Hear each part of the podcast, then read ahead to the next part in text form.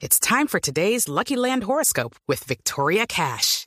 Life's gotten mundane, so shake up the daily routine and be adventurous with a trip to Lucky Land. You know what they say. Your chance to win starts with a spin. So go to LuckyLandSlots.com to play over 100 social casino-style games for free for your chance to redeem some serious prizes. Get lucky today at LuckyLandSlots.com. Available to players in the U.S., excluding Washington and Michigan. No purchase necessary. VGW Group. Void where prohibited by law. 18 plus. Terms and conditions apply. Esta es Blue Radio, la nueva alternativa. Don Vicente Guzmán es el director de la Fiscalía en el departamento del Magdalena que está investigando todo sobre este macabro homicidio, la incineración de esta niña de nueve años. El asesino dice que creyó estar matando a un perro. Doctor Guzmán, buenos días. Buenos días, Néstor, a usted y a su equipo de trabajo. Doctor Guzmán, ¿qué han logrado averiguar sobre la muerte de Génesis? Bueno, lo, lo primero, Néstor, es que eh, destacamos un fiscal experto en el tema de feminicidio. Se estructuró esa conducta eh, aberrante y, y macabra. El mismo viernes yo destaqué un fiscal y eh, sacamos de la de la zona donde ocurrió el hecho al al capturado y lo trajimos a Santa Marta para que las audiencias preliminares se hicieran, las audiencias preliminares se hicieran acá. Lo que tuvimos de, de, primera fuente, el fiscal que inicialmente conoció el caso en la, en la ciudad de Fundación, es que la, la comunidad se percató de una de un humo que salía de la casa de una persona y había un fuerte olor a, a carne quemada en el ambiente. La policía eh, hizo presencia en la residencia y lo atendió la persona que ahí habitaba. Y las explicaciones que dio era que eh, un perro lo había mordido y que lo, lo había matado y lo estaba eh, quemando en el patio. La policía pidió permiso para, para hacer una, un registro y lo que encontraron en el, en el sitio fue dantesco, o sea, una fogata y, un cuerpo calcinado. Evidenciaron que se trataba de un cuerpo humano por, por los pies y un, y un fémur e inmediatamente se produjo la, la aprehensión. Eso generó alteración de orden público y, hubo que trasladarlo a, a la ciudad de Santa Marta. ¿Qué tenemos en la investigación, Néstor? Tenemos que la fiscal construye una teoría del caso sobre, sobre un delito que es el feminicidio. Recordemos que la ley 1761 del 2015 modificó el catálogo penal nuestro en el capítulo de los delitos contra la libertad e integridad eh, personal, el homicidio, y lo convirtió en la famosa ley eh, Rosa Celi, eh, en honor de esta víctima, y se construyó entonces la figura del feminicidio con unas sanciones eh, punitivas eh, al máximo, o sea, 250 meses a 500 meses, eso da de 30 a 60 años de prisión, que es lo máximo que contempla. ¿Cómo se construye el feminicidio? Se trata de una niña, condición de mujer, eh, y que es un acto violento en donde concurren cualquiera de las circunstancias que está arreglado en, esa, en ese nuevo tipo penal. Y entre las circunstancias eh, que permiten edificar la conducta está el que la víctima fue incomunicada o privada de su libertad de locomoción, cualquiera que sea el tiempo previo a la muerte de aquella. En efecto, esa niña de las 2 de la tarde hasta las 6, cuando se produce el hallazgo, Sí. estuvo perdida. Sí, doctor Guzmán. Y, su familia la estaba buscando. Eh, sí, eh, doctor Guzmán, el, el tema de la, eh, precisamente del feminicidio tipificaría no solamente ese delito, sino a qué pena se expondría, como mínimo. Usted habla de que hay unos rangos de pena, pero al, al configurarse el delito de feminicidio, eh, eh, la pena, eh, estaríamos hablando de cuántos años para este bárbaro, para este monstruo. De, de mínima, mínima, eh, eh, 250 meses que serían 30, 30 años y máxima 500 meses que serían 60 años, que es el máximo de la pena. Ahora bien, Néstor, como la investigación apenas empieza y estamos en las preliminares, se lo logró imputa- imputar esa conducta, el, el, el feminicidio agravado. ¿Por qué es agravado? Porque se da en una mujer menor de 18 años y es una circunstancia de agravación punitiva. Pero pueden concurrir eventualmente otro tipo de condu- conductas y entonces sería un concurso heterogéneo de delitos.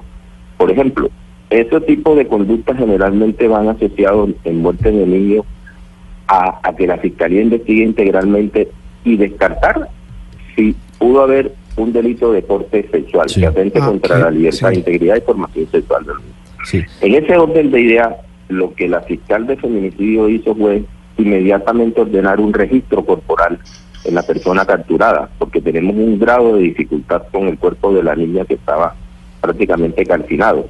Sin embargo, medicina legal que nos articulamos en un principio con ellos, eh, nos debe enviar el protocolo de necropsia y establecer si hay algunas evidencias, algunos elementos materiales probatorios que apunten a pensar que hubo un delito sexual. Ahora bien, si, si ese grado de dificultad no es posible, entonces el cuerpo de ese, de, esa, de ese capturado nos puede dar a través del registro corporal que se hizo y se evitó de que él se bañara, recoger las células epiteliales de todo su cuerpo Sí. para mirar a ver si hay células de la niña y que podamos sacar el ADN de ahí. Y Doctor Guzmán. entonces concluir Sí. eso. Sí. Que Doctor Guzmán. ¿qué fue lo que pasó? Eh, ¿Qué han podido investigar eh, los hombres del CTI? ¿Qué han podido saber ustedes? ¿De dónde surge una reacción salvaje, irracional, criminal como esta de este hombre? ¿Por qué termina matando a la pequeña Génesis? ¿Por qué la termina incinerando? ¿Había antecedentes de algún tipo de su salud mental por un lado y de otro lado había peleas con la familia de, de Génesis? A ver, eh, lo que hemos construido del perfil de él inicialmente, porque eso ocurrió el viernes y, y la, y la dinámica de la investigación eh, fluye muy rápido, pero lo que tenemos en concreto en estos momentos, Néstor, es que el perfil de él es una persona evidentemente violenta y agresiva. ¿Por qué? Porque hay un antecedente en el sistema nuestro, en el SPOA, que arroja que ya este señor tiene una condena que ya está cumplida por unas lesiones personales contra otra persona.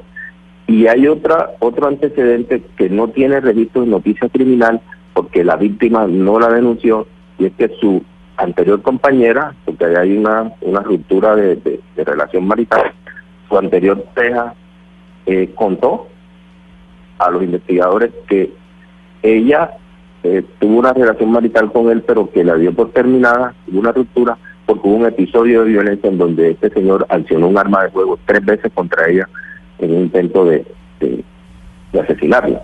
Entonces ella optó por, por separarse. En estos momentos lo que Pero tenemos él, es- pero él, es- pero él por el caso, doctor Guzmán, por ese caso de violencia doméstica, violencia familiar, ¿él fue procesado?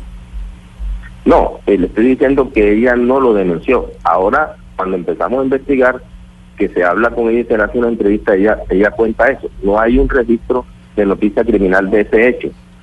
Y el registro que hay es la condena por lesiones personales ya cumplida, que ya él cumplió esa condena. Entonces ya hay unos antecedentes que apuntan a pensar que esa persona tiene la tendencia proclive a cometer conductas punibles de corte violento. Es lo que tenemos hasta este momento. Ahora bien, eh, el, el tema de la carga de la prueba y dentro de la investigación integral, la defensa seguramente va a argumentar que es inimputable. Entonces tendría que demostrar que esa persona se encontraba en el grado de, inimputabilidad, porque nosotros, como ente investigador, formulamos la, la imputación, que es un acto de comunicación, para ponerle presente a él los cargos y que él los entiende y comprenda, como en efecto los comprendió. Muy a pesar que confesó el hecho, no aceptó los cargos. Y entonces lo que tenemos en estos momentos es que evidentemente hay un dolo, porque él actuó consciente, voluntariamente y eligió esa conducta. Tan es así que el cuerpo de la niña trató de, de desaparecerlo a través de ese de ese acto eh, demencial de incinerarla. Entonces, eso es lo que contamos en estos Guzmán, momentos en la usted- investigación. ¿Usted descarta entonces que el señor Arrieta García esté loco o tenga problemas mentales? No, no, no lo descarto ni lo afirmo. Simple y llanamente, dentro de la dinámica de la investigación tendría que probarse. Pero tendría que argumentarlo inicialmente la defensa. De todas maneras, nosotros estamos elaborando el perfil la tipología de él para establecer y edificar una teoría del caso que nos permita llevarle al juez en el juicio oral todos unos elementos materiales probatorios, una información legalmente obtenida, una evidencia física que le podamos decir al juez, porque ¿qué le llevamos al juez? Le llevamos conocimiento y tratar de, de llevarle el convencimiento. De decir, este señor es una persona que por las pruebas que hemos obtenido actuó consciente voluntariamente, eligió esa conducta, por lo tanto es un delito eminentemente doloso y solicitamos que se le que se le condene por el feminicidio agravado. Doctor y Guzmán. eventualmente, si se logra establecer que hubo delito sexual, el concurso heterogéneo de esa conducta. ¿Cuántos años de cárcel va a pedir la fiscalía por este, por este señor? ¿Cuál es la pena máxima en este caso? A ver, en la pena máxima son 500 meses que se, se traducen en 60 años, que es la pena máxima reglada en nuestro país. ¿Qué tenemos nosotros, Néstor? Tenemos todos los elementos hasta ahora obtenidos legalmente que apunten a pensar que esta persona se hace merecedor a la pena máxima. Todo se conjuga. Es un feminicidio que tiene mínima 30, máximo 60, pero es agravado por la condición de mujer menor de 18 años. Ahora bien, si eventualmente concurre, logramos establecer que hubo un delito eh, que atenta contra la libertad, integridad y formación sexual de esa niña, como son los delitos sexuales, entonces habría un concurso heterogéneo que haría mucho mayor la sanción punitiva. De todas maneras, tenga, concurra o no el delito sexual, nosotros vamos a pedir la pena máxima. Sí, aquí me preguntaba hace un momento el padre Linero si él tenía derecho a alguna clase de beneficio penal, alguna clase de rebaja de penas. Le dije que no. No, el- la 1098 del Código de Infancia y Adolescencia, la 1098 frente a ese tipo de conducta no permite ningún subrogado o beneficio para esta persona. Sí, sí, los subrogados son los, los descuentos todos por colaboración con la justicia.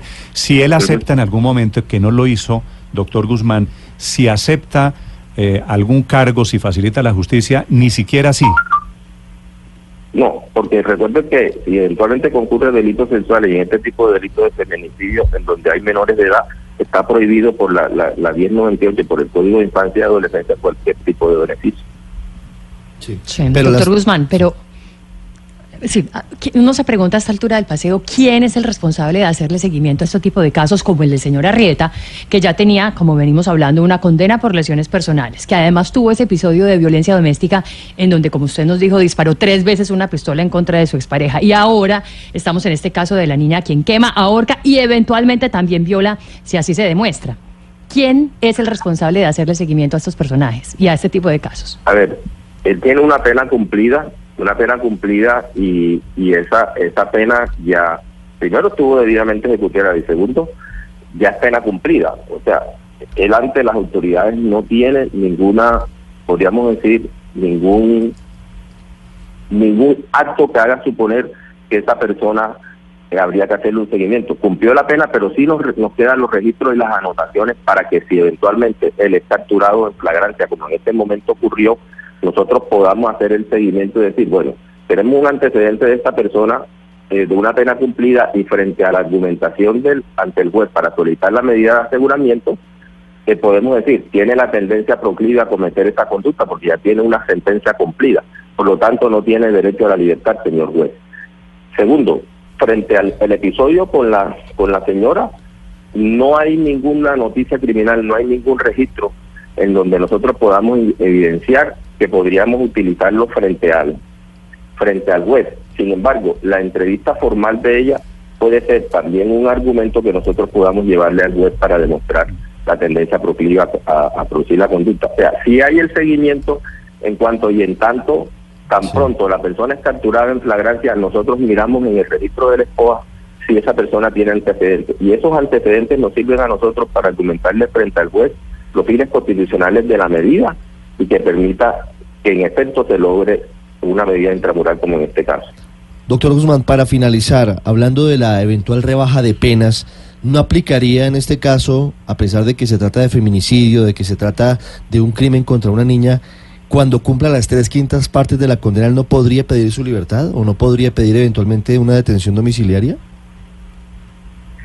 Eh, quedaría ya a, a la, a la valoración probatoria del, del, del señor juez, pero no no no tiene no tengo referentes sobre ese tema. Mm, Pues o sea, él tendría ojalá que no. cumplir, esa cumplir la parte- pena, Esa parte, esa porque parte él no tiene él no tiene beneficio. Esa es la misma polémica que hay con Rafael Uribe Noguera y es la misma polémica que hay con otros casos. Bueno, recuerde que una sentencia de un magistrado, el magistrado Palacio, en algún momento en la Corte Constitucional, permitía que también en este caso, que también en estos casos hubiera alguna clase de beneficio. 743, pero ese será un tema jurídico diferente. Doctor Guzmán, gracias por acompañarnos esta mañana. Sí, señor, buen día para usted. Desde mm, el departamento del Magdalena es el director de Fiscalías anunciando que la justicia colombiana va a intentar la máxima condena, 60 años de cárcel para el violador y el asesino de Génesis Rúa.